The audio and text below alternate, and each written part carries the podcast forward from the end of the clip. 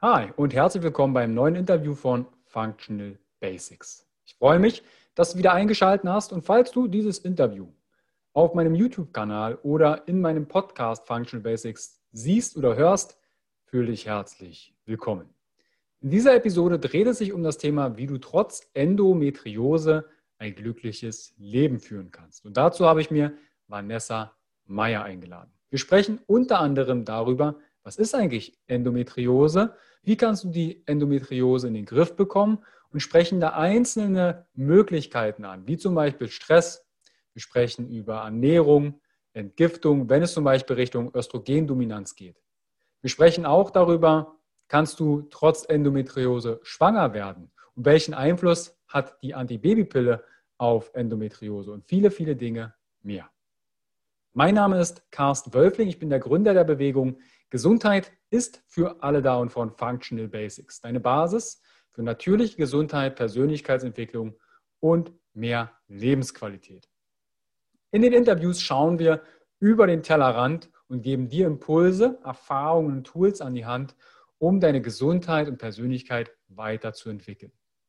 Vanessa ist selber Endometriose-Betroffene, hat Endopowerment gegründet, um gleichgesinnten Menschen Frauen wie auch Männer zu unterstützen. Und sie ist Expertin für Hilfe zur Selbsthilfe. Sie entwickelt einen Online-Kurs, den du natürlich dann auch in den Show Notes findest. Sie hilft beim strategischen Umgang mit der Krankheit. Und auch im Interview gibt sie sehr private Erfahrungen preis, sodass du hier schon mal ein Gefühl dafür bekommen kannst, was Endometriose eigentlich bedeutet. Wenn du mehr über Vanessa ihre Arbeit, Hormonbalance, Frauengesundheit erfahren möchtest, dann schau gern unten in die Show Notes, weil dort verlinke ich dir weitere Artikel und Impulse. Auf meiner Homepage www.functional-basics.de slash Vanessa-Meyer-Endopowerment findest du weitere Artikel rund um das Thema Hormonbalance, Frauengesundheit, aber auch Persönlichkeitsentwicklung und natürliche Gesundheit. Auf meiner Homepage hast du Zugriff auf meinen kostenfreien Blog, auf meine Angebote rund um E-Books, Coaching, wie auch Online-Programme und Webinare und Seminare, aber auch auf den Functional Basics Guide. Das ist das Masterprogramm, was ich für Functional Basics kreiere Dort hast du Zugriff auf alle meine Online-Angebote und auf alle Interviews. Interviews, die ich täglich führe, um entsprechend den Blick über den Tellerrand dir zu geben.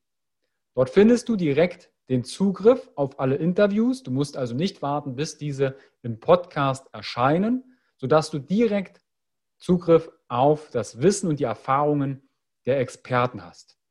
Innerhalb des Functional Basics Guides gibt es immer wieder Workshops und Mentorships, um sich gemeinsam auszutauschen und über den Tellerrand zu blicken. Functional Basics Guide im deutschsprachigen Raum die Plattform für natürliche Gesundheit, Persönlichkeitsentwicklung und mehr Lebensqualität. Wenn dir das Interview mit Vanessa gefällt, dann teile gern den Podcast im Social Media. Mach einen Screenshot und poste diesen in deiner Instagram-Story zum Beispiel und verlinke mich mit functional.basics und nutze mein Hashtag Gesundheit ist für alle da. Du kannst meinen Podcast auch bei iTunes bewerten und schreib vielleicht ein, zwei, drei Zeilen dazu. Was hat dir in diesem Interview besonders gefallen und was hast du für Aha-Erlebnisse entnommen? Wenn du Fragen hast an meine Interviewgäste, dann kannst du gern das in meiner kostenfreien Facebook-Gruppe Functional Basics Gesundheit ist für alle da und in meiner Instagram-Story functional.basics tun. Weil da stelle ich dir meine Interviewgäste immer wieder im Vorfeld vor, sodass du deine Fragen stellen kannst. Und auch in dieser Episode beantworten wir deine Fragen aus der Community. Checke gern alle Links in den Show Notes und Videobox ab. Besuche auch Vanessa ihren Instagram-Kanal, ihre Homepage und ihr Angebot. Sie hat auch extra eine Endometriose Facebook-Gruppe um sich darüber nochmal mehr auszutauschen. Ich wünsche dir viel Spaß bei dieser Episode mit Vanessa Meyer, wie du trotz Endometriose ein glückliches Leben führen kannst. Bis gleich, dein Carsten.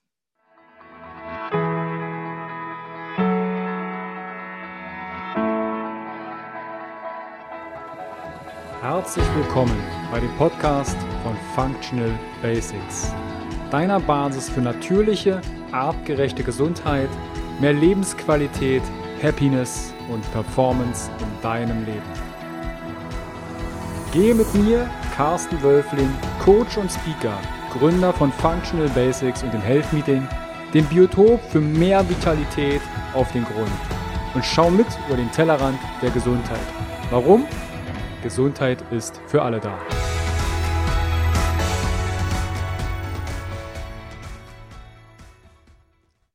Herzlich willkommen wieder beim Interview von Functional Basics. Heute dreht es sich wieder um das Thema Frauengesundheit. Wie du trotz Endometriose ein glückliches Leben führen kannst. Und dazu habe ich mir Vanessa Meyer eingeladen. Grüß dich, Vanessa. Hi, schön, dass ich da sein darf. Ich freue mich sehr, dass wir dieses Thema besprechen, weil ich viele Klientinnen, inzwischen auch Seminarteilnehmer und meine Freundin ähm, kenne, die Endometriose haben. Ich habe dich im Vorfeld im Intro schon mal ein bisschen vorgestellt. Ne? Du bist selbst Endometriose-Betroffene, du hast genau. Endopowerment gegründet und Expertin für Selbsthilfe, Hilfe für Selbsthilfe. Und bevor wir auf Endometriose zu sprechen kommen, was das denn ist und was sich damit hinter verbirgt, kannst du denn der Community dich einmal ein bisschen näher vorstellen? Wie war deine erste Berührung zu dem Thema und wie war dein Weg bisher?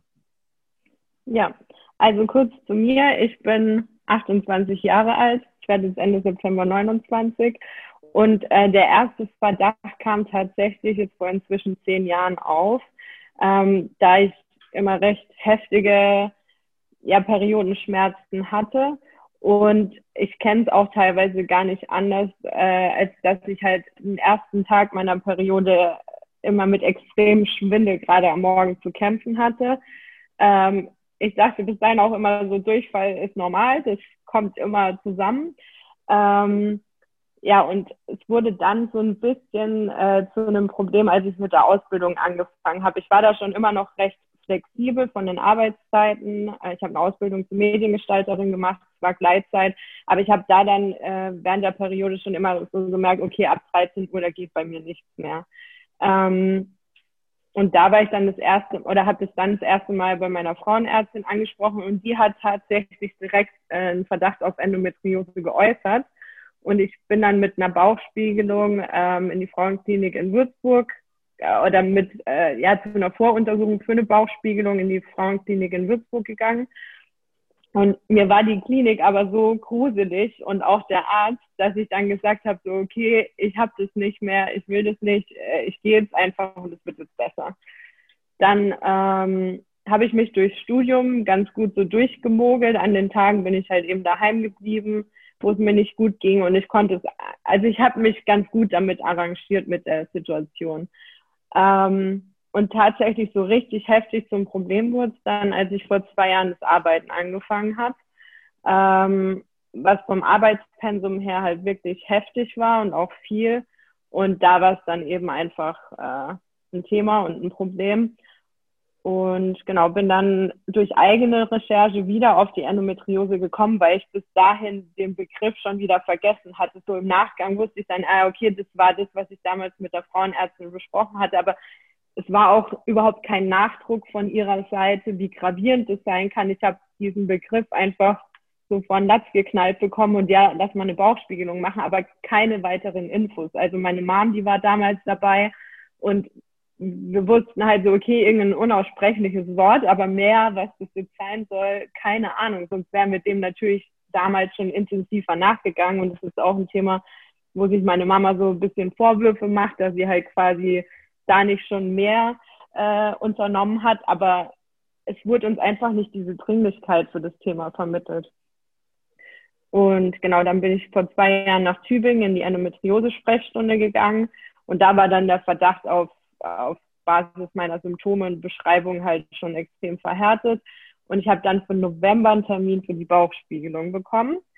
Äh, und einen Tag vor meiner Bauchspiegelung, war dann eine andere Ärztin als bei dem äh, ersten Gespräch, hat sie einen Ultraschall von meiner, von meinen Nieren gemacht und wurde dann halt auch schon so ein bisschen komisch und hat dann tatsächlich da Zysten vermutet. Ähm, long story short, ich hatte einen Nierenbeckenstau vierten Grades. den man vielleicht hätte verhindern können, wenn man im Juni mal einen Ultraschall von der Niere gemacht hat. Das hat der Arzt damals verpennt. Und ähm, ja, wurde dann heimgeschickt ähm, mit keinen weiteren Anweisungen, was jetzt zu tun ist. Bin mhm. dann durch eine Kollegin auf meinen jetzt behandelnden Arzt, den Dr. Renner in Böblingen gekommen, die auch selber Endometriose hat, habe mich zwei Wochen später bei ihm Gott sei Dank vorstellen dürfen, weil ich eben die Dringlichkeit meiner Schmerzen am Telefon klar gemacht habe. Und er ist aus allen Wolken gefallen, hat gemeint, wie, die haben sie jetzt heimgeschickt mit einem Nierenbeckenstaubfittengrad. Was, was läuft da eigentlich falsch? Erklär mal ganz kurz, was sich dahinter verbirgt für die Zuschauer und Zuhörer. Ähm, also man muss sich so vorstellen, Blase ähm, und dann gibt es eben die zwei Harnleiter. Äh, nee, Quatsch. Also oben Nieren, rechts, links Harnleiter und die führen dann quasi in die Blase rein. Und bei mir war der linke Harnleiter von der Endometriose komplett zugewachsen. Dadurch ist diese ganze Flüssigkeit aus den Nieren, konnte nicht nach unten in die Blase abfließen und es hat sich in meiner Niere gestaut. Also die war extrem vergrößert. Genau. Und ähm, ist ein Problem, weil Worst Case hast du äh, Nierenversagen, was dann halt nicht mehr so schön ist. Und ähm, ja, Dr. Renner ist aus allen Wolken gefallen, hat gemeint, so Endometriose kümmern wir uns später drum. Jetzt geht es erstmal darum, die Niere zu retten. Und kam dann einen Tag später nach Sindelfingen in die Urologie und die haben mir versucht, eine Harnleiterschiene zu legen. Also es ist einfach eine Schiene, die durch den Harnleiter durchgeschoben wird, sodass diese Flüssigkeit natürlich abfließen kann. Das war bei mir nicht möglich, weil die Verwachsungen so heftig waren, dass man dann von außen, also über den unteren Rücken, äh, einen Katheter legen musste, sodass die Flüssigkeit quasi nach außen in den Beutel abfließen kann. Und haben dann so ein halbes Jahr lang versucht, der Niere Zeit zu geben, sich zu regenerieren, was sie nicht getan hat. Und das war dann eben der Grund für diese OP, die ich hatte, dass die linke Niere dann eben rauskam, weil die noch eine Funktion von 5% hatte. Mhm. Genau. Dann habe ich aber innerhalb von diesem halben Jahr Nierenkatheter meine Endoschmerzen schon so gut in den Griff bekommen, dass Dr. Renner gemeint hat, er wird jetzt den Teufel tun, schlafende Hunde an Blase und Darm und wo ich sonst noch hab wecken, ähm, weil die Konsequenzen aus der OP quasi schlimmer wären als meine aktuelle Schmerzsituation. Also wir haben dann einfach so ein bisschen abgewogen, was macht denn jetzt Sinn? Und er hat gemeint, also so gut wie ich vor ihm sitze und so gut wie ich damit zurechtkomme, möchte er da jetzt ungern operieren. Mhm. Und das ist der Grund dafür, dass ich bis heute nicht habe operieren lassen, weil da, wo es bei mir eben auf dem MRT zu sehen ist, also ist mein Darm betroffen, aber vermutlich so weit oben, dass ich vorübergehend einen künstlichen Darmausgang bekommen würde. Und das ist, läuft halt immer mit der Gefahr, dass es nicht verheilt und dann hast du das ein Leben lang. Also die Chancen stehen gut, dass es bei mir verheilt, aber das Restrisiko bleibt. Und ich habe noch an den Blasen Nerven. Ähm, und wenn du da operierst, wenn diese Nerven einmal durch sind, dann hast du dein Leben lang einen Harnverhalt, sprich du kannst die Blase nicht mehr über deinen Kopf gesteuert entleeren, sondern musst immer mechanisch quasi das mit den Händen rausdrücken und das ist halt irgendwie auch was, das braucht man nicht so Ende 20. Ja. Deshalb haben wir gesagt, so, okay, halten wir mal die Füße still. Ist vielleicht nur aufgeschoben, aber eigentlich kam ich damit bis jetzt ganz gut zurecht. Jetzt hast du ja schon gesagt, ne, dass deine Blase befallen ist, deine Niere hatte Zysten, dein Darm. Was verbirgt sich denn jetzt hinter diesem Begriff Endometriose? Das ist Gebärmutterschleimhaut ähnliches Gewebe, ähm, was sich eben ja an Organen äh, ansiedeln kann und dann teilweise eben auch sogar aggressiver in die Organe hineinwachsen kann. Da spricht man dann von der tief infiltrierenden Endometriose, also beispielsweise mancher Krebstumor. Ähm, es ist insofern eine gutartige Erkrankung, dass diese Zellen quasi nicht bösartig sind, aber sie können natürlich trotzdem die Organe schädigen. Also das unterscheidet so jetzt von Krebszellen man sagt immer, es ist Gebärmutterschleimhaut. Das stimmt eben nicht ganz. Also wenn man sich das unter Mikroskop anguckt, dann sind da schon Unterschiede zu erkennen. Aber so, man hört halt leider häufig im Volksmund, es ist Gebärmutterschleimhaut außerhalb der Gebärmutter. Ist nicht richtig. Und ja, das ist jetzt mal so die, die Erklärung. Also es sind einfach so Zellgewebe, das an Orten wächst, wo es einfach normalerweise nicht hingehört. Und da mhm. dann entsprechend eben auch Probleme verursacht. Du hast davon auch von Symptomen wie zum Beispiel Regelschmerzen ähm, oder Durchfall entsprechend mhm. erklärt. Das ist ja für die eine oder andere Frau, die vielleicht zuhört, sagt, ja, Regelschmerzen habe ich auch ab und zu mal. Ja, Durchfall über Verdauung, also wir sind bei Functional Basics. Wir reden ja auch über äh, alles, was in irgendeiner Form aus uns rauskommt oder mhm. reingeht. Mhm. Ähm, welche Symptome können denn noch auftreten, damit vielleicht die Zuschauerin oder Zuschauer, die Zuhörerinnen und Zuhörer da den Impuls bekommen, okay, das, jetzt gehe ich schon ewig lang auf die Symptomsuche, aber da habe ich noch nicht hingeguckt. Was sind denn noch so mhm. typische Symptome, die für eine Endometriose sprechen könnten? Also die Symptome sind sehr breit gefächert. Das macht es eben häufig auch so schwierig äh, in der Diagnose. Also ein Thema, was bei so gut wie allen Mädels, die ich kenne, immer auftritt, ist auf jeden Fall das Thema Darm. Ähm, das sind dann Durchfälle, Verstopfungen, ähm, Blase, entweder häufiger Harndrang oder eben dieser Harnverhalt. Das habe ich beispielsweise auch während meiner Periode, dass ich, ähm, dass meine Blase voll ist. Man hat auch schon mal einen Ultraschall gemacht. Das ist nicht nur Gefühl oder Einbildung. Meine Blase ist randvoll und ich kriege es nicht raus, weil in dem Moment ähm, die Endometriose quasi so auf meine Nerven drückt, dass ich dann diesen Harnverhalt eben habe, das nicht rausbekomme. Ähm, es sind heftige Schmerzen, die ganz, ganz unterschiedlich sein können, jetzt beispielsweise in der Niere, also unterer Rücken. Ich wusste, bis ich das hatte auch nicht, wo jetzt genau meine Niere ist. ähm, also da halt wirklich ein stechender Schmerz, die Schmerzen können stechend sein, drückend, brennend. Das ist ganz, ganz unterschiedlich. Manche haben Blut im Urin oder dann eben auch im Stuhl. Ähm, es kann bis auf die Beine ausstrahlen. Es wurde schon in der Lunge gefunden, also dass man da dann quasi Atemprobleme hat. Ähm, was ein typisches Symptom ist, ist der Endobelly, also dieser ganz stark auf nicht mal aufgeblähte Bauch, weil dann wüsste man ja, wie man es losbekommt, sondern halt wirklich ein ganz, ganz dicker Bauch. Man sieht teilweise aus, als wäre man schwanger. Ähm, das ist auch so ein typisches äh, Symptom der Endometriose. Mhm. Aber es ist wirklich sehr breit gefächert, die Symptome. Ähm, was dann gute Anlaufstelle ist, ist die Endometriose-Vereinigung oder auch gerne mal bei mir auf Insta gucken. Da habe ich wirklich mal so alle Symptome aufgezählt, die so bekannt sind. Und da wird dann auch unterschieden nach häufige Symptome, weniger häufige. Aber so ein, also auch zum Thema Regelschmerzen, ja, aber ist unangenehm. Aber es darf nie so schmerzhaft sein, dass man seine Arbeit nicht mehr nachgehen kann oder dass man sich mit 600er Schmerz oder 800er Schmerztabletten vollstopft. So, wenn das so zwei Tage ein bisschen unangenehm ist, so ein bisschen Bauchschmerzen, okay, das ist normal, aber alles, was zu heftig ist und da auch wirklich einfach mal mit Freundinnen reden, weil wenn man nicht drüber redet, dann denkt man ja so, okay, kenne ich nicht anders, ist normal, aber ab einem gewissen Punkt ist es nicht mehr normal. Und es, mir wurde auch erst klar, wie unnormal das bei mir ist, als ich mit anderen darüber gesprochen habe, wie es bei denen ist.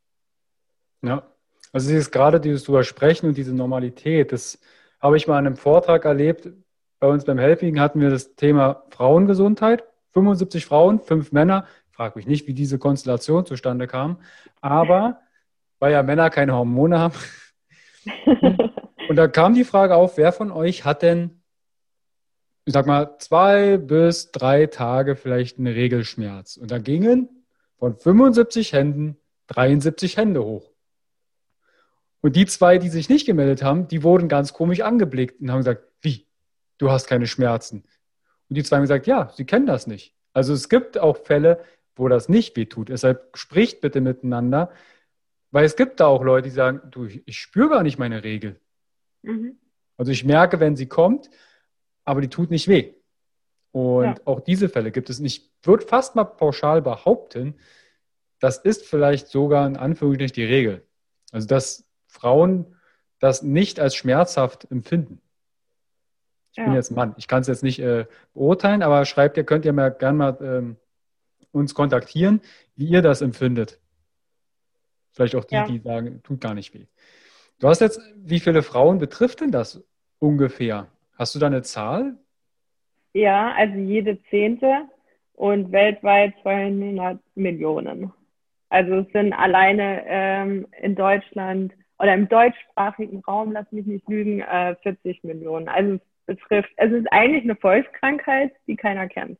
Jetzt ist aber mhm. nicht jede Endometriose so heftig schmerzhaft, äh, wie jetzt beispielsweise bei mir das der Fall war oder bei manch anderen.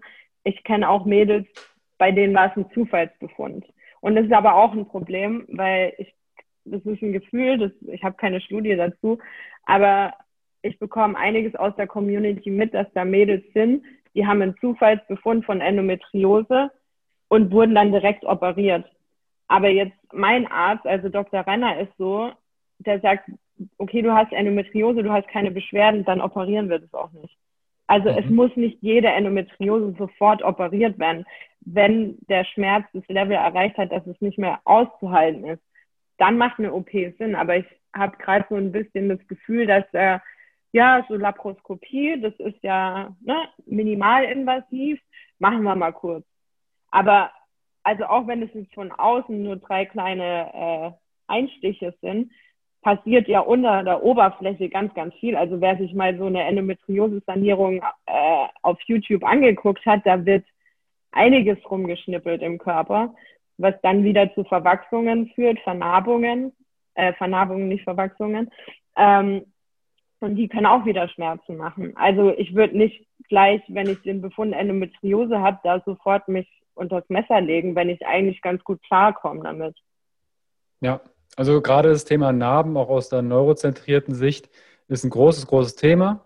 Also nicht nur das Oberflächliche, wenn ihr da vielleicht mal Spaß am Abend habt, durchsucht und, und schaut mal auf eure Haut, wo ihr überall Narben habt. Das vergessen wir sehr schnell. Da mal irgendwo geschnitten, hier mal irgendwo vielleicht verbrannt. Auch Tattoos sind Narbengewebe und die reagieren manchmal etwas missempfindlich für unser System. Und gerade tiefere Narben, die wir ja dann eh, eh nicht mehr sehen, ähm, gerade das Laparoskopische, ist ein großes Thema. Ähm, auch aus der ja. Sicht des Stresssystems. Auch so eine Narbe kann Stress bereiten für den Körper. Ja. Gibt es denn Männer, die davon betroffen sind? Also ist dir da was bekannt, dass Männer auch Endometriose entwickeln können? Es gibt äh, tatsächlich Fälle, wo es auch bei Männern und auch schon bei Kindern und Föten gefunden wurde, was es eben auch so rätselhaft macht. Also die Krankheit wurde das erste Mal im 17. Jahrhundert beschrieben und entdeckt, aber seitdem dran geforscht wurde leider nicht besonders viel. Ähm, somit ist es keine, es betrifft zwar überwiegend Frauen, aber man kann halt nicht von einer Frauenkrankheit sprechen, wenn auch Männer betroffen sind und ich meine nicht Transmänner. Ähm, ja, also es gibt deshalb auch zu dem Thema so, was ist der Ursprung der Endometriose? Also wir kennen Trigger, so quasi Verstärker, die das Ganze noch verschlimmern, aber den tatsächlichen Auslöser, passiert es jetzt schon im Embryo, dass das entsteht oder kommt es erst später? Wissen wir mhm. nicht. Also es gibt unterschiedliche Theorien. Früher ähm, hat man viel von einer retrograden Menstruation gesprochen, also quasi eine Periode, die statt raus reinläuft. Ähm, aber also ich möchte nicht sagen, ich glaube an die oder die Theorie, weil am Ende des Tages wissen wir es einfach nicht so. Ja, also das mit der, ähm, ich kenne das unter dieser Ausbreitungstheorie, ne? wenn jetzt zum Beispiel gerade bei das, was du beschreibst, wenn die Menstruation zurückläuft oder zurückkehrt, sagt man so, dass dann dort Gewebe in irgendeiner Form wächst. Es gibt mhm. noch diese Immuntherapie, dass Schleimhäute entsprechend außerhalb dieser Gebärmutter dann entsprechend schon angelegt sind. Und da wird das Immunsystem, das sieht das und sagt, irgendwie gehört das aber nicht hin. Und dann fängt es an, dort Entzündungen zu produzieren. Mhm, ja. Das finde ich äh, auch spannend, aber nichtsdestotrotz, wo das jetzt herkommt, also es gibt da auch Theorien, dass das über ein Lymphsystem übertragen wird, eventuell sogar schon beim Kaiserschnitt, wenn jetzt die, die Mutter das hat, vielleicht auch nicht mal bemerkt und das dann über den Kaiserschnitt, dass das Kind das dann, also da gibt es äh, ganz viele Theorien. Die Frage ist, wie gehen wir jetzt damit um, wenn das auftritt? Wann treten denn die ersten endometriotischen Symptome auf? Also In den meisten Fällen tatsächlich schon mit dem Eintreten der ersten Regelblutung. Also man kann das wirklich bei, bei jungen Mädels dann schon relativ früh abschätzen, dass es vermutlich Richtung Endometriose geht. Das Problem ist, dass ganz viele Ärzte sagen, sie sind zu jung für Endometriose. Bullshit. Kann man mit 14 äh, oder 13, je nachdem wann das kommt, äh, kann man schon diese heftigen Beschwerden haben. Ähm, natürlich ist es dann fraglich, ob man direkt bei einer 13-, 14-Jährigen eine Bauchspiegelung macht. So, klar. Aber man sollte es zumindest mal als Arzt auf dem Schirm haben und dann auch die Symptome ernst nehmen. Also ganz vielen äh, wird dann auch gerade so in der Pubertät unterstellt, ja, die stellt sich halt besonders an, die hat keinen Bock auf Sport, die hat keinen Bock auf Schule. Aber es sind wirklich Schmerzen, die man ernst nehmen sollte. Und jetzt zurückblickend, also wie oft lag ich morgens im Badezimmer auf dem Boden, weil ich sonst umgekippt wäre einfach vor Schmerzen so.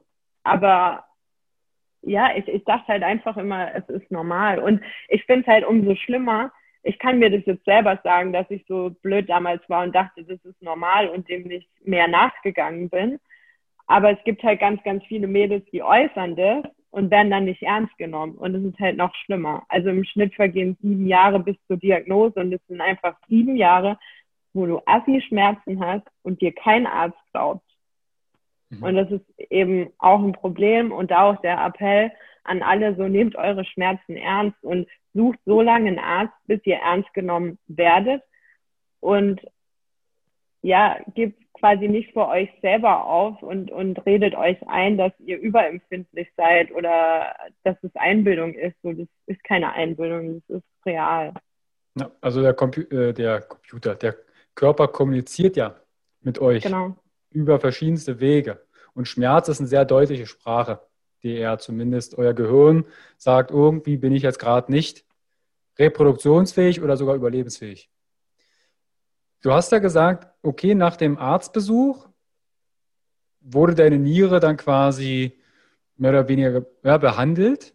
Nee, du hast, die wurde rausgenommen, oder? Die wurde rausgenommen, ja. Wurde rausgenommen.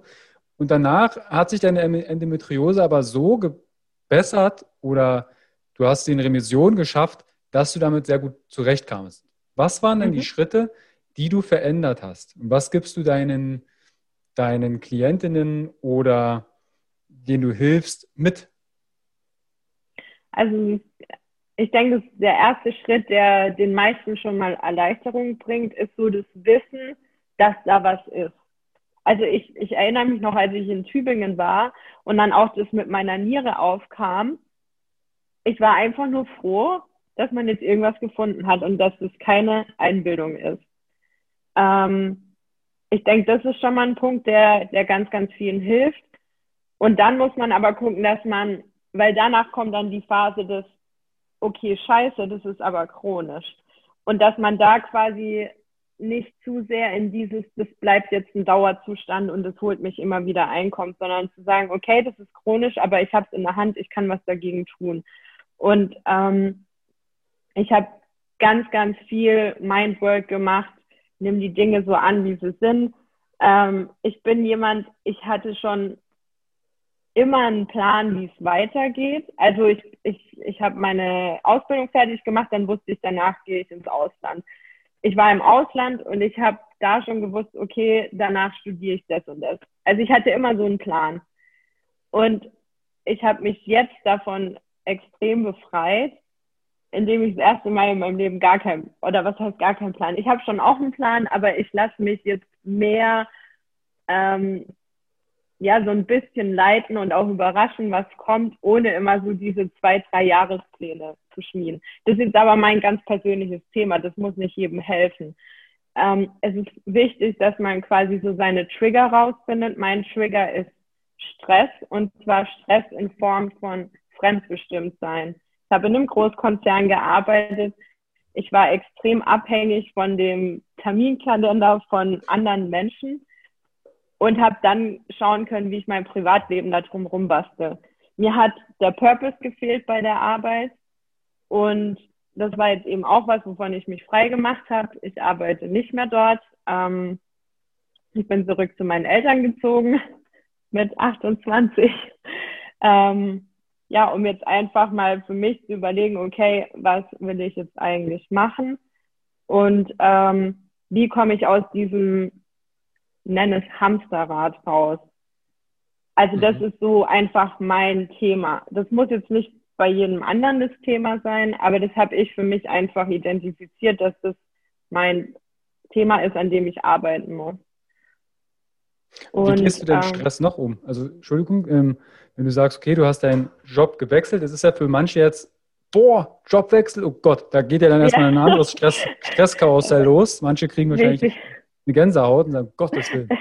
ähm, wie, was tust du denn noch, um deinem Stresssystem was Gutes zu tun? Beziehungsweise wie, was sind so die ersten Symptome, die du spürst, dass du weißt, okay, das wird gerade zu viel? Ähm, also ich merke das, wenn, wenn jetzt quasi meine Periode wieder schmerzhafter wird. Ich hatte in den letzten eineinhalb Jahren drei, drei, vier Rückfälle quasi, wo ich eine schmerzhafte Periode hatte. Und da wusste ich dann so, uh, Vorsicht, ähm, müssen wir wieder ein bisschen einpendeln. Ähm, was mir hilft, ist, was ich jetzt aber die letzte Zeit, ich war so ein bisschen Corona-bedingt ein bisschen aufgegeben habe, also ist Meditation einfach, weil ich mir da ein Zeitfenster schaffe, wo ich in mich reinhöre, was ich gerade brauche. Also der Kontakt mit dem Körper ist ganz, ganz wichtig zu hören, was er braucht. Weil ich bin da super gut drin, das zu überhören. Mhm. Deshalb sollte man sich da einfach regelmäßig Zeitfenster schaffen, wo man in sich hineinhört und mal reflektiert so, ist es gerade gut, was ich mache? Ist es zu viel? Ähm, muss ich einen Gang zurückschalten, tut mir das Umfeld gerade gut, ähm, was also ist auch so ein Thema toxische Beziehungen, egal ob das jetzt partnerschaftlich ist oder in Freundschaften. Ich habe meinen Inner Circle noch kleiner gemacht, als er zuvor eh schon war, ähm, weil das auch ein Thema für mich ist, dass wenn ich ähm, ich brauche viel Zeit mit mir selber oder quasi Me-Time, damit ich mich höre weil sonst die Frequenz, die Lautstärke der anderen meine Bedürfnisse ähm, übertönt. Ich bin nicht gut da drin, wenn ich zu viel um mich rum habe, was passiert, mich selber noch zu hören. Mhm. Deshalb brauche ich viel so diese Zeit für mich allein, wo ich das reflektieren kann, um zu schauen, ist es gerade gut oder ist es nicht so gut. Ähm, Yoga hilft mir, wobei ich da dann auch schon wieder aufpassen muss, dass es nicht umdriftet in wieder zu ambitioniert in dem, was ich tue, sondern dass ich mehr einfach im Flow mache und entspannt, als dass ich sage, so, okay, ich mache das jetzt als Challenge. Aber da bin ich einfach, da bin ich einfach ein Typ, ich bin da der Typ einfach für und das ist auch so mein Thema, wo ich dran arbeiten muss. Ähm, ja, das sind so die, die Sachen, die mir helfen, um da ein bisschen vom, vom Stress runterzukommen. Aber das ist meine ewige Baustelle, weil ich da einfach vom Typ her extrem so bin, wo ich dann auch immer sage, so Vanessa, practice what you preach. Ich kann es anderen ganz, ganz super sagen und vorhalten, was sie nicht tun sollten. Aber das für sich, wenn man das so einprogrammiert hat, rauszubekommen, ist einfach wahrscheinlich eine Lebensaufgabe. Würde ich jetzt persönlich aus Erfahrung ähm, nicht bejahen, dass es eine Lebensaufgabe ist, weil du kannst an jedem Stressor, an jedem stressverstärkende Gedanken, Antreiber und entsprechend, wie du mit Emotionen umgehst, die damit vielleicht verknüpft sind, die kannst du jederzeit verändern. Und die mhm. kannst du wirklich verändern. Können wir auch im Nachgang nochmal drüber sprechen, ähm, wie man das machen kann. Ähm, jetzt haben wir einmal das Thema Stress. Also du, du sagst, dass Stress einen, einen, großen Einfluss auf die Endometriose haben kann. Auf meine, ja. Mhm. Es okay. ist sehr individuell zu betrachten. Es ist schwierig zu sagen, guck mal, das ist dein Trigger, arbeit mal an Stress.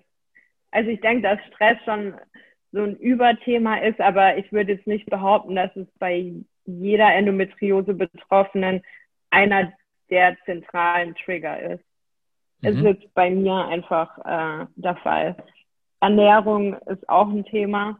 Aber auch da sagen viele so, ja, okay, ich habe jetzt meine Ernährung auf glutenfrei, histaminarm umgestellt, dies, das, ich merke überhaupt gar keinen Unterschied. Mhm. Also sag mal, inwiefern du merkst keinen Unterschied, also vorher und nachher oder?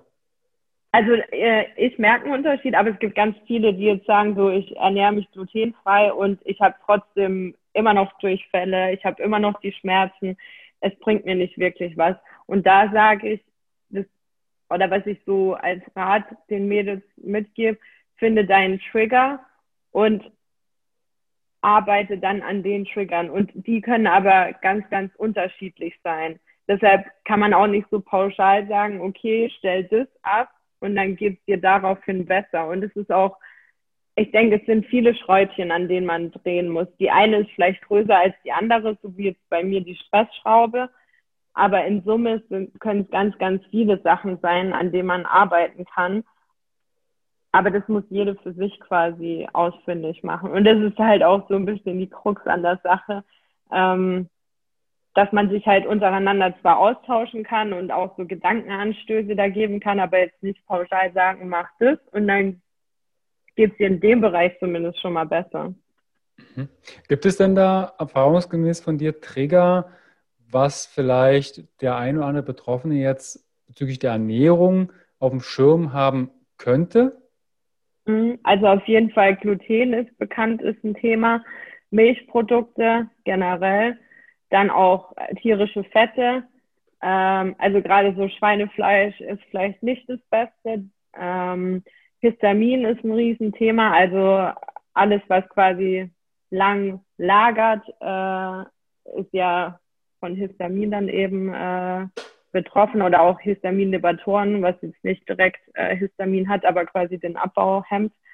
Ähm, was sind noch Themen? Klar, Zucker ist ein Riesenthema, äh, was jetzt auch nicht unbedingt die Sache besser macht. Also so eigentlich eine gesunde Ernährung und dann aber halt Histamin ähm, und Gluten im Speziellen noch mit auf dem, auf dem Schirm haben. Wie schaut das mit äh, Alkohol und Koffein aus? Ähm, Alkohol, ja, okay, natürlich auch. Ist ja dann auch meistens Histamin, gerade bei Wein. Und ähm, Koffein ist ja dann bei Histamin, also Kaffee ist ja ein Histamin, ist es ein Liberator, weil Kaffee an sich hat, glaube ich, gar nicht so viel Histamin, aber es hemmt eben den Abbau von Histamin, weshalb es wieder ein Thema ist. Mhm. Ähm, sollte man auch auf dem Schirm haben, muss man aber ausprobieren. Also ich weiß zum Beispiel, während meiner Periode brauche ich keinen Kaffee trinken, weil dann eskaliert alles. Sonst geht. Es ist immer ein bisschen tagesformabhängig. Man muss, es ist viel probieren und gucken, wie man drauf reagiert. Ähm, es gibt auch Dinkelkaffee, der hat jetzt mhm. kein Koffein, aber ähm, wenn man jetzt sagt, so, boah, ich kann auf den Geschmack von Kaffee gar nicht verzichten, kann man es auch mal damit einfach äh, probieren, wenn es jetzt nicht rein um den Koffeinkick geht. Ähm, also da gibt es schon auch Optionen, wie man das irgendwie ja halt ein bisschen besser machen kann. Natürlich sollte man sich jetzt nicht irgendwie fünf Kaffee hinter die Kiemen schütten am Tag, das ist klar. Ja. Aber auch gerade das Thema, ich, es gab mal von 2004, wenn ich mich recht entsinne, eine Studie, ähm, Human Reproduction ähm, die hat das untersucht bezüglich Endometriose, bezüglich grünes Gemüse und frisches Obst, also gänzlich äh, Gemüseverzehr und Obst. Und da gab es tatsächlich eine signifikante ähm, Auswertung oder ein Ergebnis, dass halt wirklich Gemüse und Obst zumindest, was die Endometriose-Schmerzen betrifft, reduzieren kann. Assoziation mhm. ist dann Ballaststoffe, Vitamine und Co. Gemüse ist ja jetzt auch nicht das, was äh, jeder gleich auf dem Schirm hat und sagt, ach, Gemüse ist gesund? Mensch, Skinner. Kauft man, kauft man ja gar nicht. Wie schaut das aus? Ja. Ähm, hast du irgendwelche Nahrungsergänzungsmittel, die du zu dir führst, jetzt aus deiner, aus deiner Sicht? Ähm, also an sich bin ich tatsächlich so ein Pflanzenfresser. ähm, das Einzige, was ich nehme, also ich habe einen Therapieplan von meiner Ernährungsberaterin, da nehme ich auch aktuell ähm, Brokkoli, ähm, also in Form von Kapseln, weil so viel Brokkoli kannst du nicht essen, wie du brauchst. Das hat aber mit meinem Hormonhaushalt wieder zu tun. Ähm, und jetzt habe ich meinen Faden verloren, worauf ich hinaus wollte. ähm, Nahrungsergänzung und Brokkoli. Ah ja, genau. Genau, Nahrungsergänzung. Ja, und Vitamin D3 nehme ich noch.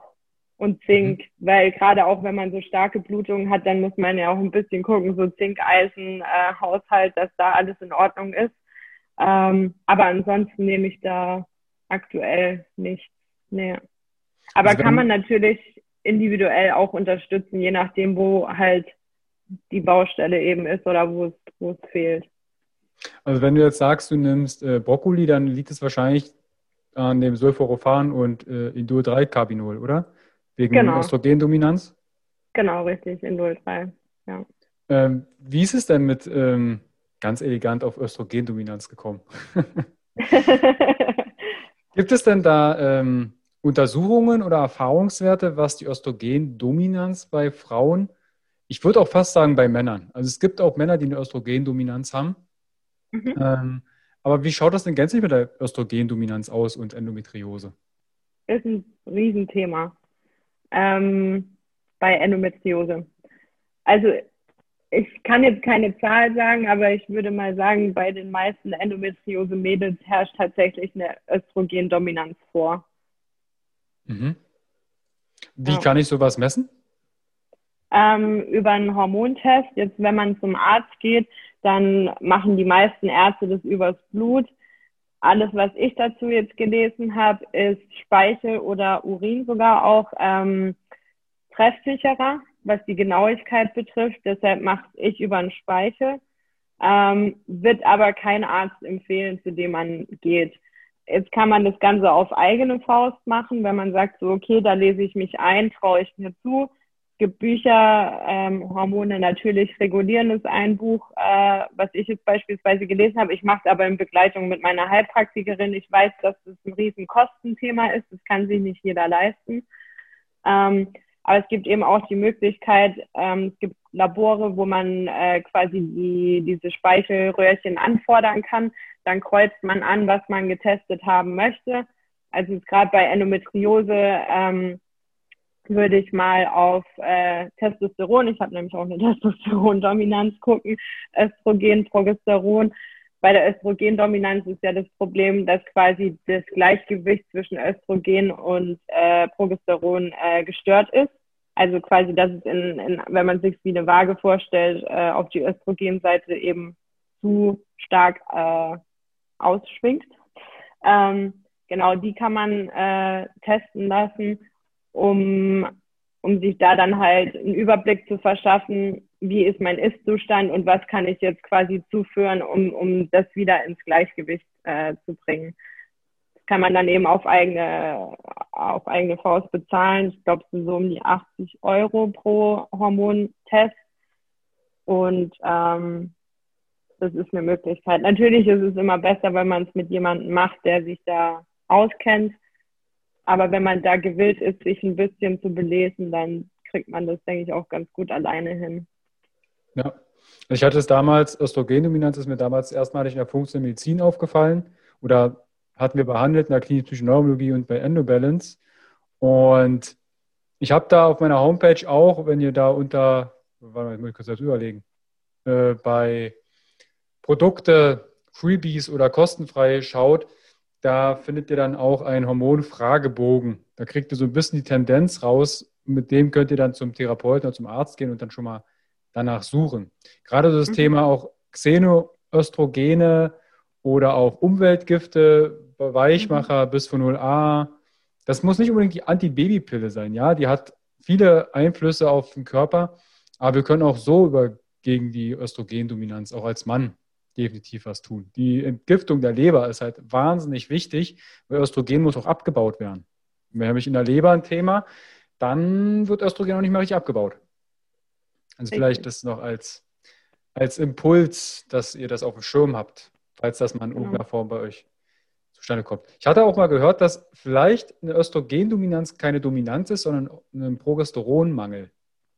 Genau, also es gibt zwei Arten von Östrogendominanzen. Die die absolute, das ist dann quasi, wenn zu wenig Progesteron und zu viel Östrogen ist und dann noch die, ich glaube, relative, boah, ich habe erst drüber geschrieben, aber äh, Gubbihirn, ähm, da hat man dann quasi äh, nur zu viel Östrogen.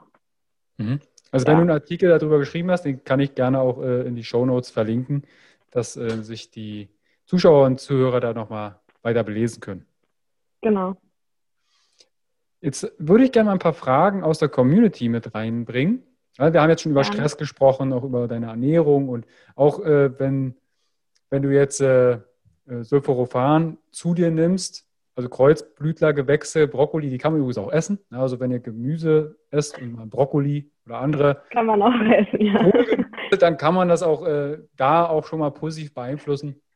Ähm, Ganz kurz noch zur Leber, nehme ich tatsächlich auch was. Ähm, aha, erwischt. Genau, erwischt, ja. Was nimmst du auf äh?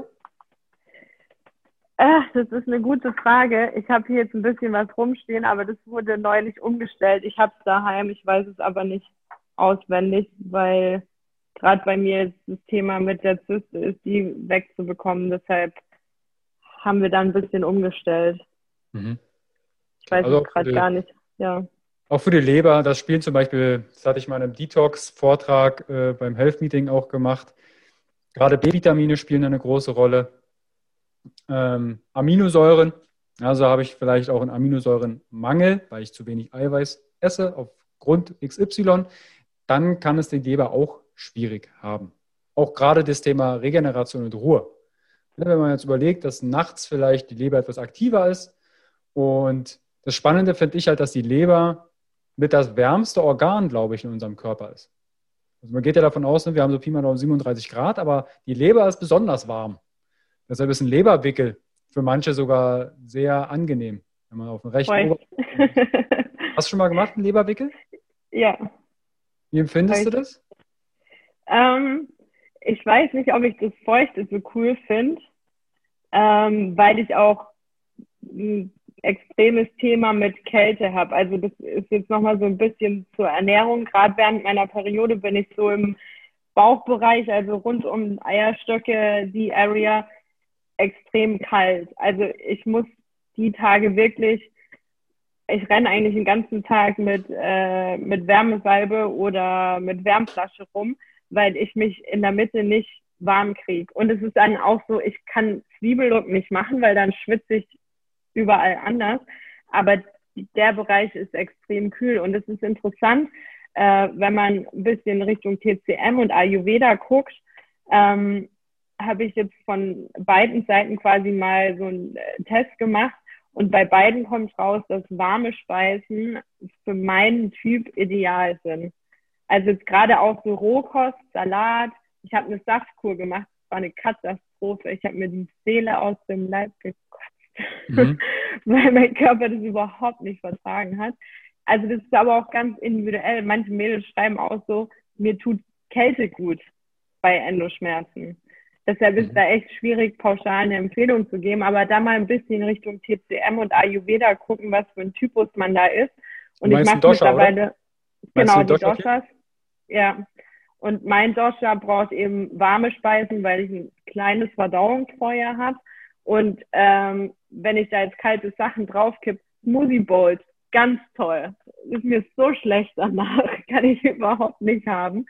Ich teilweise schmeiße ich sogar meinen Salat mit in die Pfanne rein, ähm, weil ich dann, weil es mir einfach gut tut. Und das sind auch so Sachen, da muss man aber auch erstmal lernen, da hinzuhören. Das hat bei mir so lange gedauert, bis ich kapiert habe, dass es bei mir so im Bauchbereich ist, dass der permanent unterkühlt ist. Kälte auch ein Riesenthema bei Endomädels.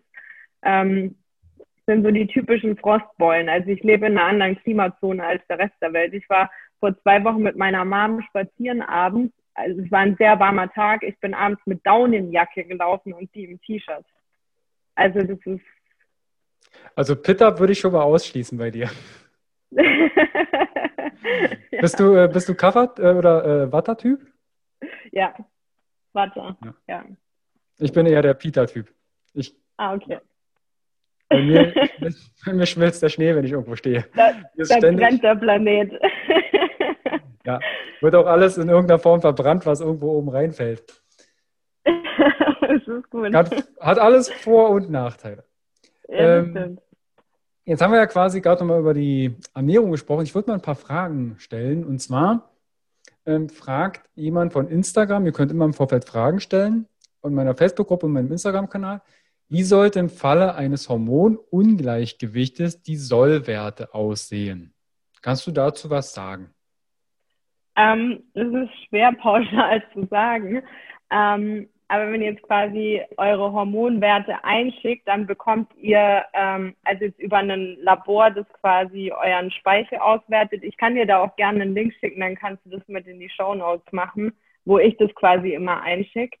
Ähm, du kannst es auch gern äh, sagen, wenn du magst. Ich verlinke es trotzdem. Ich weiß den Namen von dem Labor gerade nicht auswendig. Ich weiß, dass es in Eckernförde ist. Okay. Ich glaube Haus, Heus, irgendwie sowas in die Richtung. Mhm. Ähm, genau, und die werten euch das aus. Und was ganz schön ist, die, also natürlich sieht man dann den Sollwert und den tatsächlichen Ist-Wert. Ähm, und die geben auch schon quasi Therapievorschläge mit an die Hand. Also mhm. das ist auch was, was man dann quasi einfach mal machen kann. Ich würde trotzdem immer noch ein bisschen mich mit einlesen. Das ist so, das ist einfach mein Ding, was ich mit der Endo gelernt habe, dass man nicht, natürlich muss man sich Berater in Form von Ärzten, Heilpraktikern etc. dazu holen, aber es ist schon auch, finde ich, wichtig, selber zu wissen, was man da jetzt macht, was abgeht. Ähm, Deshalb finde ich es immer nicht schlecht, sich noch mit einzulesen. Ja, also Und, ich arbeite selbst ganz kurz mit Medivere, falls da jemand. Äh, ah, okay. Da gibt es sogar, das sind so quasi, du hast da die Labore, das ist ähnlich wie mit Serascreen, Lycan, äh, Medivere und Co. Du hast ein Labor, wo die Ärzte mitarbeiten oder die Heilpraktiker, die dir Blut dann mhm. dort einschicken oder Stuhl und Urin oder Speichel. Und die haben sich halt für den Endverbraucher auch Lösungen einfallen lassen. Okay, wie genau. kann jetzt der Endverbraucher? Die packen bestimmte Parameter zusammen. Gibt es hier in Leipzig auch das City-Labor ähm, als Beispiel. Und da gibt es zum Beispiel Medivere ähm, Hormonprofile für Frauen. Nur mal so als mhm. Orientierung. Da gibt es dann, ähm, ich habe gerade kurz geschaut, ähm, das Hormonprofil Frau Plus. Das kriegt man nach Hause geschickt.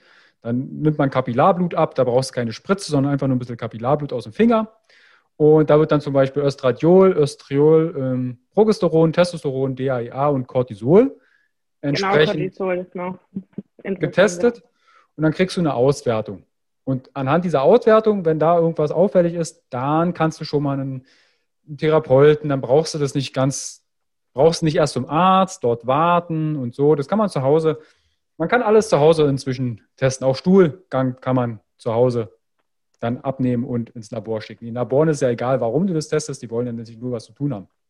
Ja, genau. Nee, ja. aber das ist beispielsweise perfekt. Also da hat man alles abgedeckt, was ich jetzt auch habe testen lassen. Genau, Cortisol ist natürlich noch äh, interessant, gerade in Bezug bei Endometritis, wo jetzt Stress ein Trigger ist. Ähm, sollte man das immer mit äh, checken und ähm, gerade auch über diese Labore quasi den Stuhl zu checken, um zu gucken, ob im Darm alles in Ordnung ist, weil Endometriose und Darm eigentlich immer auch ein Thema ist, haben wir das bei mir beispielsweise auch so gemacht. Wir haben erst die Stuhlproben gemacht, haben geguckt, ob in meinem Darm alles klar ist. Dem geht's super. und dann sind wir quasi auf die Hormone gegangen. Ja. ja. Ähm, übrigens äh, nochmal ganz kurz als äh, ähm, Erwähnung das, was ich gerade beschrieben habe, das ist kein Bluttest, das ist ein Speicheltest. Also okay. muss nicht mal irgendwie Blut gepiekst werden. Da gibt es ein paar Kriterien, kein Zahnfleischbluten und Co., sondern wirklich sauberen, klaren Speichel ohne Essensreste und dann ähm, kann man das dann untersuchen lassen. Genau. Okay, also Hormongleichgewicht, die Frage haben wir schon mal, ist natürlich über einen Podcast oder ein Interview sehr schwierig, da individuelle ähm, Hinweise zu geben, aber über ja. solche Tests kriegt man da schon mal wieder was raus. Dann, welche Rolle spielt denn die Verhütung? Also gerade so die Antibabypille. Hat die denn irgendeinen Einfluss auf Endometriose oder vielleicht, es gibt ja auch viele, die die Pille nehmen, obwohl ich eine große Bewegung gerade vernehme, die sagen, okay, ich möchte NFP und natürlich Verhütung und Co. machen. Ähm, gibt es denn da deiner Meinung oder erfahrungsgemäß da Einflussfaktoren, Antibabypille und Endometriose? Ja, also es ist, ähm, es gibt ein Präparat, die Visan, die ist eine spezielle Endometriose-Pille, aber keine, an sich keine Verhütungspille, sondern wirklich als Medikament. Ähm, es gibt Mädels, denen hilft es. Und wo ich mich da auch immer sehr ärgere, ist, dass es von den Ärzten pauschal bei Endometriose verschrieben wird. Ohne den Hinweis, probier es aus. Wenn du keine Hormonrezeptoren in deinem Endometrioseherd hast, dann wird dir diese Pille nicht helfen.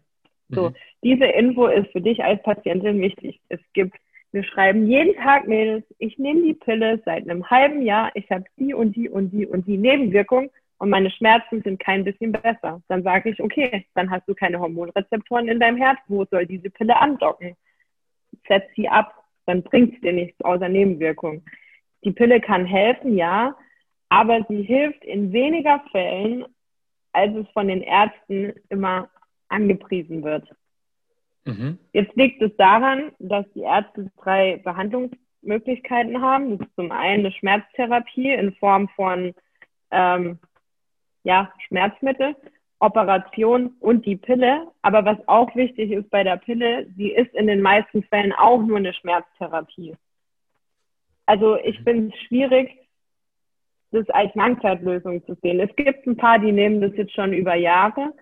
Ähm, und da hilft es, dann, dann sage ich auch so, okay, das ist jedem individuell überlassen. Bevor, wenn du die Pille gut verträgst und bevor du dann wieder die Schmerzen hast, dann nimm die durch. Dann mach es. Du kannst es testen, aber wenn du, wenn du merkst, mir hilft es nicht, oder wenn du schon so eingestellt bist wie ich, also ich, ich kenne die normale Pille und die Nebenwirkungen und ich habe ein paar ausprobiert, inklusive Nuvaring und hast du nicht gesehen ich vertrage die nicht, Punkt, dann brauche ich das jetzt auch nicht versuchen, bei meiner Endometriose die zu nehmen, weil die Nebenwirkungen, die ich habe, die will ich einfach nicht haben.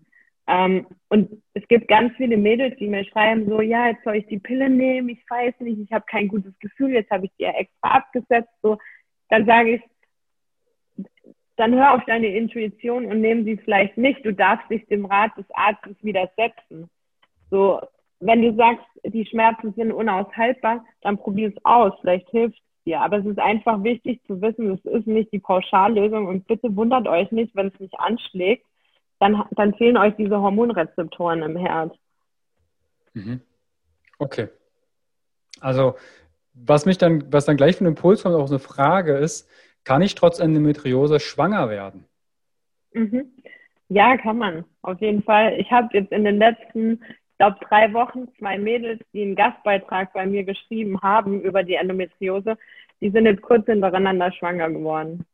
Also es geht auf jeden Fall und bitte auch da, lasst euch nicht von den Ärzten entmutigen. Wie oft höre ich Mädels, und es ist schwierig zu glauben im Jahr 2020, dass dir ein Arzt sagt, sie haben Endometriose, das sollten sie jetzt mal lieber schnell schwanger werden. Bitte nicht. Ein Kind ist keine Schmerztherapie. Es gibt so viele Frauen, bei denen, ohne euch jetzt Angst machen zu wollen, aber es gibt einige Frauen, bei denen nach der Schwangerschaft die Endometriose sogar schlimmer wurde. Also wie in Gottes Namen kann ein Arzt sagen, werden sie schwanger, danach haben sie keine Schmerzen mehr. Das ist Quatsch. Vielleicht ähm, ist ja der Beweggrund auch der, dass der Arzt meint, okay, bevor die Endometriose so schlimm wird, und es gibt ja natürlich auch operative Maßnahmen, wo dann im schlimmsten Falle Teile der Gebärmutter oder die ganze Gebärmutter entfernt werden muss, dass vielleicht die Idee des Arztes dahinter steckt, okay, werden Sie jetzt schwanger, bevor es schlimmer wird und Sie keine Kinder kriegen können. Ja, dann muss man das sehr, sehr vorsichtig formulieren. Also ja. um ein gutes Beispiel äh, zu sagen, jetzt mein Arzt hat gemeint, als ich mich das erste Mal vorgestellt habe, ist Kinderwunsch aktuell ein Thema? Habe ich gemeint, nein, hat er gemeint, gut, dann kümmern wir uns darum, wenn es soweit ist. Also, und dann habe ich einfach auch schon das Vertrauen als Patientin, okay, wir kriegen das hin, wenn es soweit ist und nicht, ich muss jetzt ein Kind kriegen als Single, äh, weil ich sonst später die Möglichkeit nicht mehr habe. Also das triggert ja auch ganz, ganz viele Ängste und dann sind wir auch wieder beim Thema Psyche und Affirmation, die man sowohl positiv, aber halt auch negativ nutzen kann. Und jetzt bestes Beispiel ist aktuell meine Zyste. Ähm, ich wusste nichts von dieser Zyste. Ich gehe zu meinem Kontrolltermin, den ich alle drei Monate habe. Auf einmal ist da eine 10 Zentimeter große Zyste. Ab diesem Moment wurde es immer schlimmer mit den Schmerzen. Ich habe letzte Woche Freitag einen, äh, einen OP-Termin ausgemacht. Habe gesagt, so, okay, jetzt machen wir einen OP-Termin aus. Wenn ich bis in drei Wochen die Schmerzen im, im Griff habe und die Zyste vielleicht zurückging, dann können wir es immer noch kurzfristig abblasen aber jetzt einfach mal einen Termin, damit ich nicht in drei Wochen, wo ich eigentlich meinen nächsten Kontrolltermin dann gehabt hätte, nochmal drei Wochen warten muss, bis, äh, bis man eine OP fixieren könnte, weil man ja ein bisschen Vorlaufzeit braucht. Das fand die richtig scheiße. An dem Abend ging es mir so beschissen wie schon lange nicht mehr. Also ähm, deshalb ist da die Kommunikation der Ärzte sollte einfach ein bisschen sensibler sein, weil es ganz, ganz viel auch in den, in den Köpfen macht.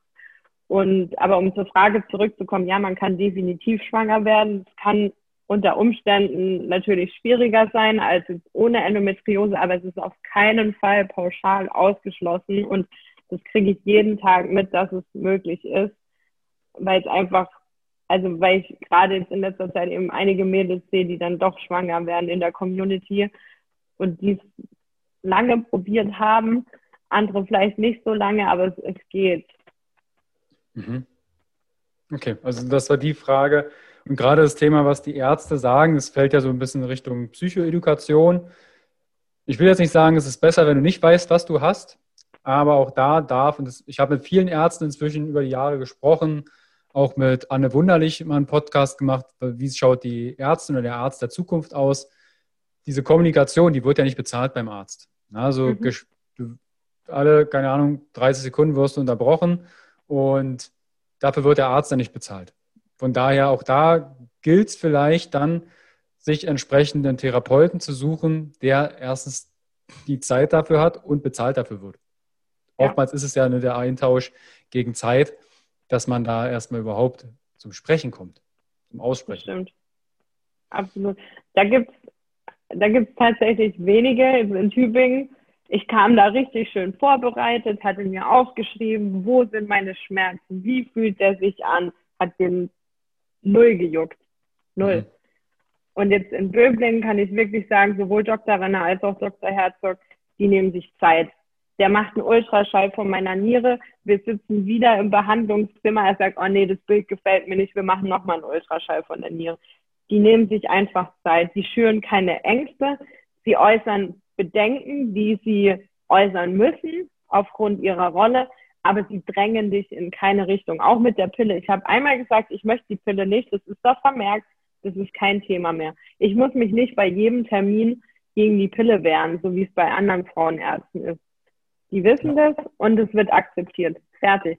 Und da muss man auch als Patientin ein bisschen hinkommen, dass man sagt, okay, ich habe da ein Mitspracherecht so das sind eure Berater, aber die treffen nicht die Absolution darüber, was jetzt mit eurer Gesundheit passiert. Die Entscheidung, die liegt immer noch bei euch. Und da muss man auch wieder ein bisschen in das eigene Körpervertrauen kommen, um zu sagen, ich fühle mich in der Lage, diese Entscheidungen zu treffen. Weil ganz, ganz viele gehen zum Arzt und geben das ab. Aber das funktioniert bei Endo nicht. Mhm. Ich überlege gerade, ähm, wie schaut es denn aus in einer Partnerschaft? Also meine Freundin hat ja auch Endometriose und die hat das, soweit ich weiß, juckt sie das wirklich gar nicht mehr. Aber wir haben auch Ernährung und Stress und Co. sehr gut in den Griff bekommen. Mhm. Wie schaut es denn aus mit der Aufklärung in der Partnerschaft? Vielleicht hört er jetzt der eine Mann zu und seine Freundin hat Endometriose und er weiß gar nicht so richtig, was das ist. Also wenn er zugehört hast, jetzt weiß das. Ähm, Gibt es denn da Vorurteile oder na, Vorteil ist nicht das schönste Wort, aber wo der Mann dann sagt, hm, können wir denn Sex haben oder ähnliches? Gibt es da irgendwelche Einschränkungen? Ähm, also ich denke, es ist generell, es kommt natürlich drauf an. Also kommt jetzt die Endometriose auf, wenn man schon zusammen ist, dann ist man hoffentlich so weit in der Partnerschaft zusammengewachsen, dass man sagt, so okay, das kriegen wir jetzt irgendwie gemeinsam hin. Ähm, wenn da ein Typ sagt, ich bin raus, dann ist es der Falsche. so, wenn man sich kennenlernt und die Endometriose ist ein Thema, dann, so halte ich zumindest, dann ist es was, wo man einfach drüber reden sollte, weil es natürlich auch Auswirkungen auf den Partner hat. Ich denke jetzt mal, alles, was innerhalb einer Partnerschaft an Problemen aufkommt, denen stellt man sich sowieso automatisch. Aber wenn man sich jetzt frisch kennenlernt, dann, ähm, dann möchte ich zum einen für den anderen mit offenen Karten spielen, aber natürlich auch für mich selber, weil ich habe keine Lust, dass das Thema dann irgendwann akut wird und dann sagt er ja, jo, was geht denn bei dir ab? Ähm, und ja, mit Sicherheit schränkt die Endometriose die Partnerschaft ein, weil es gelogen zu sagen, nee, ist wie wenn man gesund ist. Natürlich kann man oder natürlich haben viele Schmerzen beim Sex, aber da kommt es natürlich auch drauf an, wie flexibel bin ich als Mann, um das eben anders zu gestalten. Wenn man jetzt vom Mindset her so ist, ja, nee, das ist mein Standardprogramm und davon weiche ich nicht ab, dann wird es natürlich schwierig. Aber wenn man dann ein bisschen gegenseitig kreativ ist, dann kann man eben auch ganz, ganz neue Sachen entdecken, die genauso viel Spaß machen oder vielleicht sogar mehr Spaß machen. Ähm, wichtig ist, denke ich, einfach, dass man Rücksicht auf die Partnerin nimmt und ich denke, sobald man Interesse zeigt, ähm, sich ein bisschen damit beschäftigt, jetzt muss man kein Endometriose-Experte werden, aber einfach mal so wissen, okay, was ist es, was geht ab? Ähm, ja, und einfach Kommunikation ist eigentlich das Wichtigste und zwar von beiden Seiten. In meiner Rolle als Betroffene zu sagen, was ich brauche, was ich, was ich gerade nicht gebrauchen kann, vielleicht auch ein Stück weit, was ich mir wünsche und dann aber auch als Partner eben drauf einzugehen, das ernst zu nehmen. Und das ist wirklich was, was ich, was ich sagen kann von allen Mädels, die ich kenne. Ähm, wir schlucken schon ganz, ganz viel runter, wo es uns nicht gut geht. Und wir sagen das nicht. Und wenn wir mal sagen, uns geht's nicht gut, dann kann man davon ausgehen, dass es uns wirklich nicht gut geht. Ähm, und ich weiß, dass es schwierig ist als gesunder Mensch, Jetzt kann ich mich noch gut dran erinnern, vor meiner Diagnose quasi. Ähm, man kennt es von der Oma so, wenn die dann irgendwie sagt, ja, mir tut's da weh und da und da, dann denkt man sich so, oh. also in dem Moment, wo man das, oder bis zu dem Moment, wo man das nicht gespürt hat, kann man es einfach nicht nachvollziehen. Und dann muss man wirklich dem Partner einfach das Vertrauen entgegenbringen, dass der jetzt nicht übertreibt. Ja. Und ich weiß, dass ich weiß, dass es anstrengend ist, weil man sich nicht reinfühlen kann. Man, man kann einfach nur diese, diese Akzeptanz entwickeln und die Offenheit, ähm, sich so ein bisschen nach den Bedürfnissen des anderen zu richten. Und das ist natürlich anstrengend. Also wir wollten gestern Abend auch essen gehen, hatten einen Tisch reserviert, dann haben wir es halt abgesagt, weil es nicht ging. Aber dann macht man sich halt daheim schön. Und ich denke, da ist Kommunikation und Flexibilität sind einfach ganz, ganz wichtig. Und nicht so dieses, so ein bisschen wegkommen von dem, wie es wäre, wenn. Es mhm. bringt nichts. Es ist so ja. und es kommt damit klar, wie es ist. Ja. Also wir hatten es damals auch, als äh, wir uns kennengelernt haben, 2012. Ich habe halt damals noch auf Masse gekocht, also viel hilft viel oder halt auch konventionell. Und Marie hat halt immer Bauchschmerzen bekommen. Mhm. Ich dachte dann, okay, vielleicht eine Unverträglichkeit, Allergie. Das hat nicht lange gedauert, da hat sie dann halt sich mir anvertraut, dass sie Endometriose hat. Ich dann erstmal in meinen Medizinbüchern vom Studium damals nachgeschlagen, dachte ich, krass, was es nicht alles gibt. Und mhm. da haben wir dann die Ernährung von einem Tag dann umgestellt. Weil mir das natürlich, ich, für mich war das überhaupt keine Option, sagen, okay, dann kochen wir halt extra, dann kaufe ich das, was du verträgst und dann essen wir so gemeinsam. Also ich kann ja beides essen. Oder es ging dann halt tatsächlich darum, weil ihr war es wirklich Gluten, Milch mhm. und jetzt verträgt sie Käse, verträgt sie ganz gut. Ähm, aber ich kann das noch super nachempfinden, wenn dann zum Beispiel so ein Endometriose-Schub kam, war mhm. der Tag gelaufen. Mhm. Ja, und dann wurde halt die Wärmflasche zweimal am Tag warm gemacht und die Kuscheldecke parat gehalten. Weil einfach dann natürlich entsprechend das Umfeld ne, wenn jemand Schmerzen hat, dann kümmert sich, also das ist jetzt meine Sichtweise, ne? das kann jeder anders sehen, aber dann kümmert sich halt man auch um die Person oder die Frau um den Mann. Deshalb ist man ja vielleicht auch zusammen, denke ich. Genau. Ja. Aber ja. das da, du hast ein wunderschönes Wort gesagt, Kommunikation. Mhm. Sprecht miteinander. Wenn ihr nicht miteinander sprecht, sondern eure Schmerzen oder Kummer weg Netflixt, ja, dann fällt Spaß beim Altwerden. Irgendwann ja, ist man Stromausfall und dann ist keine Serie da und dann merkt man, Heimatland, wer ist das denn? ja. Ja, und man kann die Kommunikation auch wirklich früh anbringen. Also ähm, ich bin jetzt gerade in der Kennenlernphase mit jemandem und wir haben da jetzt ja nach drei Monaten schon Themen auf dem Tisch, die rund um die Toilette sich drehen, die man jetzt vielleicht nicht so schnell anspricht. Aber es ist halt einfach ein Riesenthema bei mir. Was soll ich da nicht drüber reden? Und ja. wenn er damit ein Problem hat, so, also wenn man irgendwann mal zusammen ein Kind bekommt, dann sehen die Männer noch ganz andere Sachen, die viel, viel schlimmer sind, als mal über sowas zu reden. Und ähm, auch so ein bisschen die Scham einfach ablegen. Das ist eigentlich das Natürlichste von der Welt, egal ob es jetzt da um Blut oder sonst was geht, was aus uns rauskommt. Und ich glaube, dass die Männer, die Männer, die so in unserem Alter, die wir daten, da auch viel aufgeschlossener sind, als jetzt vielleicht noch unsere Opas oder meinetwegen auch noch die Väter.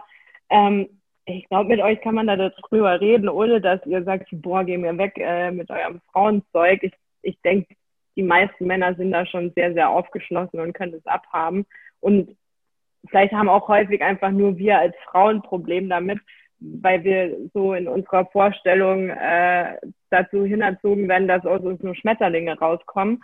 Aber ich glaube sogar, dass in den meisten Fällen die Männer am allerwenigsten ein Problem damit haben, sondern am Ende des Tages wir sind und wir da einfach ein bisschen offener mit werden müssen.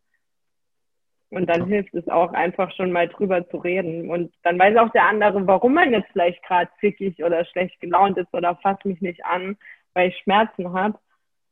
Ich bin der Meinung, vielleicht so als abschließendes, abschließendes Wort, als Mann sollte man den Zyklus seiner Freundin, seiner Partnerin am besten kennen. Vielleicht sogar besser ja. als sie selbst. Da gibt es auch Tracking-Apps inzwischen und was nicht alles. Ähm, dann weißt du, wann bringst du mal Blumen mit und wann lässt es sein? wann kommst du lieber mal später nach Hause? das ist sehr, sehr clever. Ja. Ähm, Vanessa, wenn jetzt jemand äh, sagt, du, Endometriose, du hast vorhin die Symptome beschrieben und mh, hm, man ist nicht sicher, könnte das in die Richtung gehen? Wie kann ich denn mit dir Kontakt aufnehmen? Und du hast ja auch gesagt, dass du einen Blog hast, wo mhm. man nachlesen kann. Wie heißt, wie heißt denn deine Homepage und wie kann ich mit dir Kontakt aufnehmen? Also ähm, auf Instagram findet man mich unter Endopowerment, also von Empowerment und quasi in Kombination mit Endometriose Endopowerment, weil ich einfach damals gemerkt habe, so ja, ähm, es, also Empowerment oder Empowerment bei Frauen ist ja sowieso ein Thema und ich hatte aber halt irgendwie damals nicht das Gefühl, dass es da auch was in Richtung Endometriose gibt. Und wie das ja oft dann so ist, wenn einem irgendwie was fehlt, dann macht man es halt selber. Ähm, und endopowerment.com ist dann quasi der Blog und die Website. Ähm, da findet man mich. Da gibt's dann auch nochmal nähere Infos, wenn man jetzt sagt, so, uh, ich habe Symptome, könnte das die Endos sein, mit einer Verlinkung zur Endometriosevereinigung. Das kann ich auch äh, jeder empfehlen ähm, da mal ein kostenloses Telefonat wahrzunehmen, wo man beraten wird. Ansonsten, ähm, man kann mir natürlich immer gerne schreiben bei Instagram.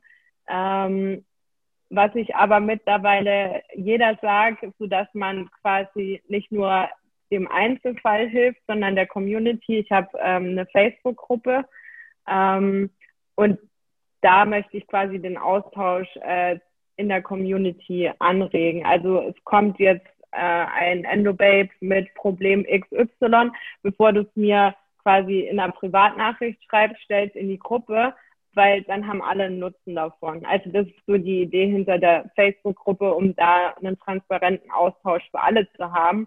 Ähm, genau, das ist eigentlich so der beste Weg, mich zu kontaktieren. Okay, also das genau. verlinke ich natürlich alles unten drunter in die Shownote und in die Videobox nehmt da gern auch mit der Gruppe dann Kontakt auf. Und also es ist auch wirklich ein, ein, reger Austausch. Es sind jetzt knapp 300 Mädels und ähm, ich meine, ich kann auch nicht zu jedem Symptom was sagen, weil ich habe Gott sei Dank nicht alle Symptome.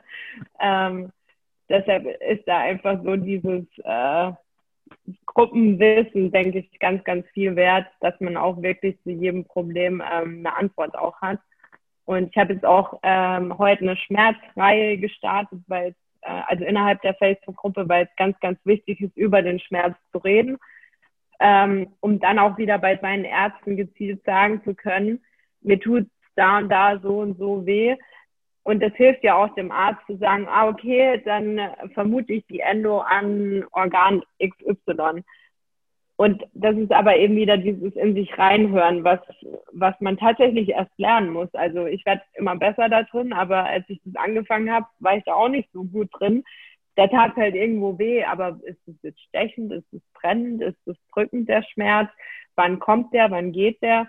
Das sind so Sachen, ähm, da dachte ich einfach, macht ein, ein Austausch ähm, Sinn, um dann mit möglichst viel Info einfach zum Arzt gehen zu können.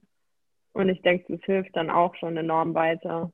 Ja, definitiv. Also schaut da gerne vorbei, tauscht euch aus, sodass auch hier noch mehr Verbundenheit zustande kommt. Weil du bist nicht alleine, von daher schaut gerne die Shownotes. Vanessa, mhm. ich danke dir vielmals ähm, auch für die privaten Einblicke mhm. und hoffe natürlich für die Zuschauer und Zuhörer, dass ihr da einiges mitnehmen konntet. Feedback, gerne Kontakt aufnehmen, findet ihr in den Show Notes. Kommentieren, liken, abonnieren. Was gibt es noch? Teilen. Genau, sodass das Thema Endometriose noch viel mehr auf den Schirm kommt und da Lösungen generiert werden können. Vanessa, ich danke dir vielmals. Vielen Dank auch an dich. An die Zuschauer, Zuhörer, wir hören uns und sehen uns bald wieder. Bis dann. Ciao. Hi und vielen lieben Dank für dein Vertrauen und deine kostbare Zeit. Mit dem Podcast von Functional Basics schiebe ich meine Gesundheitsrevolution Gesundheit ist für alle da weiter an. Wenn dir die Folge gefallen hat, dann bewerte meinen Podcast gerne bei iTunes Du hast kein iTunes? Kein Problem. Mach einen Screenshot vom Podcast und teile diesen gern in Social Media, wie zum Beispiel Instagram und verlinke mich mit functional.basics und nutze den Hashtag Gesundheit ist für alle da. Teile gern den Podcast und Gesundheit mit deinen Freunden und Bekannten. Warum? Gesundheit ist für alle da. Du hast Anregungen für weitere Folgen oder Fragen? dann schreibe gern an info at functional-basics.de mit dem Betreff Podcast und ich melde mich sehr gerne bei dir zurück. Du wünschst dir mehr Gesundheit, Lebensqualität und Performance im Beruf und Leben? Dann unterstütze ich dich als Coach sehr gerne. In den Show Notes findest du einen Link, wo du dein kostenfreies Beratungsgespräch mit mir vereinbaren kannst. Du bist Unternehmer möchtest mehr über die Gesundheit und Performance für deine Mitarbeiter erfahren oder organisierst Events? Als Speaker und Trainer gestalte ich für dich interaktive und abwechslungsreiche Seminare, Workshops und Vorträge rund um artgerechte Gesundheit und Performance. Du möchtest von zu Hause mehr über deine Functional Basics erfahren? Dann melde dich für meinen kostenfreien Functional Basics Guide an und erhalte noch mehr Einblicke in die Welt natürlicher, artgerechter Gesundheit und Performance. Ich wünsche dir einen wundervollen Tag. Dein Carsten.